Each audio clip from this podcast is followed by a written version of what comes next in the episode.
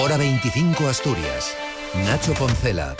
Última vuelta informativa del año en Hora 25 Asturias en este viernes que nos deja la aprobación del presupuesto regional, más de 6.300 millones de euros a disposición del Gobierno, cuyo presidente Adrián Barbón ha logrado sacar adelante su quinto presupuesto consecutivo y además con el apoyo de los suyos, pero también de gran parte de los contrarios. Solo PP y Vox votaron en contra de unas cuentas que el presidente regional ya había dicho eran buenas. Es un presupuesto que va a apostar, como ya he dicho, por políticas fiscales que favorezcan el medio rural y también, en este sentido, la natalidad y el acompañamiento de la crianza de los hijos, que va a ser un presupuesto que apueste por la política de vivienda, para nosotros clave, que va a ser un presupuesto muy social, muy abierto, muy progresista, muy transformador. Por cierto, también la inversión, esa inversión productiva que tantas veces se cita, rondará los mil millones Una de euros. opinión no compartida por la derecha y la extrema derecha. Álvaro Queipo es el presidente regional del PP. Porque estos no son los presupuestos que Asturias necesita, porque son más de lo mismo. No podemos apoyarlos por respeto y por responsabilidad con Asturias y los asturianos.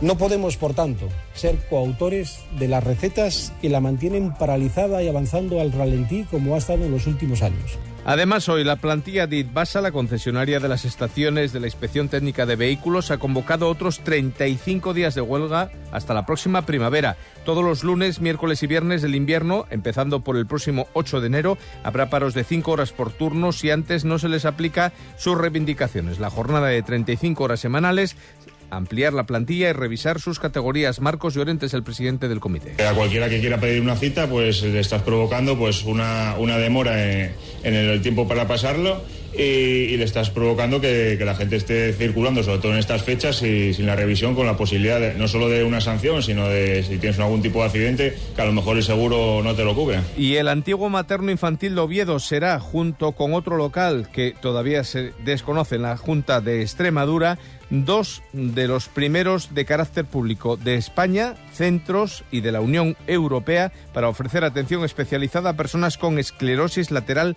amiotrófica, ELA. Así lo ha acordado el Ministerio de Derechos Sociales, que ha firmado dos convenios con ambas comunidades. Melanie Álvarez es la consejera de Derechos Sociales de Asturias. En el centro está previsto eh, atender simultáneamente a 15 personas en habitaciones individuales y dispondrá, entre otros servicios, también de zonas comunes para las personas que, los, que les visiten, así como para sus familias y también para el conjunto de profesionales que presten sus servicios en estas instalaciones. Y la Viceconsejería de Derechos Ciudadanos se ha comprometido hoy con los familiares de las víctimas a retomar los trabajos de exhumación de la fosa común de Bañugues en Gozón para localizar e identificar los cuerpos del Escandases, ocho mujeres represaliadas por las tropas franquistas en junio de 1938. La responsable del departamento regional es Beatriz González. Solo se recuperó una de las mujeres que fueron asesinadas y bueno, la idea que, que tenemos es trabajar para que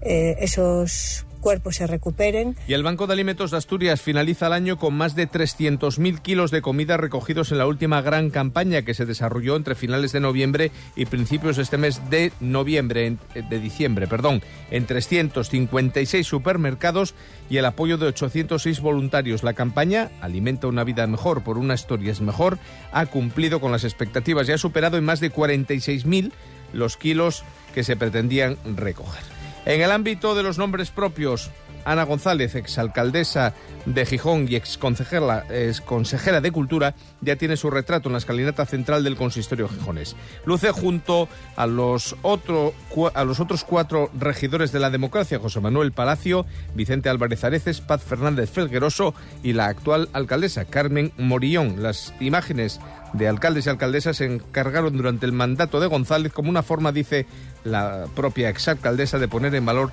todo lo hecho en democracia. ¿No? Al final lo que intentamos hacer con esto fue un homenaje a la democracia y a las... Nos queda tiempo para el tiempo. El sábado, el último de año, llega con cielo poco nuboso, intervalos que irán cambiando según avance la jornada, pero en general sin precipitaciones. Las temperaturas oscilarán entre los 6 grados de mínima en el interior, 7 en la costa y podemos llegar hasta los 16, 17 en todo el Principado.